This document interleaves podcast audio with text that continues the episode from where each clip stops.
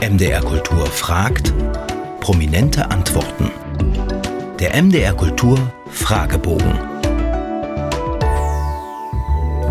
Sprüche und Widersprüche.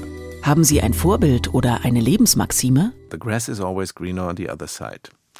Welches Bildungserlebnis ist Ihnen in Erinnerung geblieben? Wie ein Klassenkamerad einmal auf der Deutschlandkarte fünf Minuten nach dem Äquator gesucht hat, Worüber können Sie nicht lachen? wenn andere Menschen Leid empfinden. Sein und haben. Was haben Sie sich zuletzt Schönes gekauft? Ah, ein paar Stiefel auf einer Reise. Welches Buch würden Sie niemals weggeben? Eigentlich die meisten Bücher von Jonathan Franzen.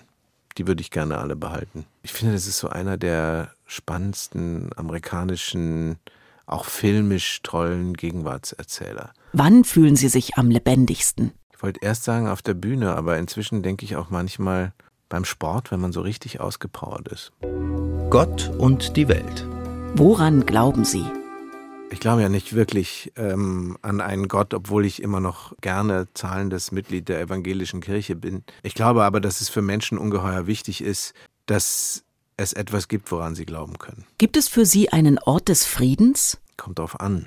Wenn man das geografisch sieht, dann weiß man ja aus der Geschichte, dass das immer nur Momentaufnahmen sind, Orte des Friedens, weil es irgendwann überall mal Krieg gegeben hat und immer wieder geben kann. Wenn es dann, wenn damit gemeint ist, dass man irgendwie einen Ort findet, wo man zur Ruhe kommt, dann würde ich sagen, auf einem Berggipfel kann einem das gut gelingen. Was meinen Sie, war Ihre letzte gute Tat? Sind gute Taten nicht Dinge, wo es heißt, dass man darüber nicht reden soll?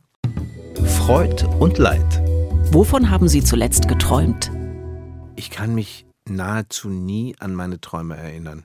Oder immer nur für eine Sekunde und dann sind sie weg. Wie bei vielen anderen Menschen, denke ich auch. Ich habe es nie geschafft, das zu trainieren. Welche Musik berührt Sie am tiefsten? Maler. Was finden Sie schwerer?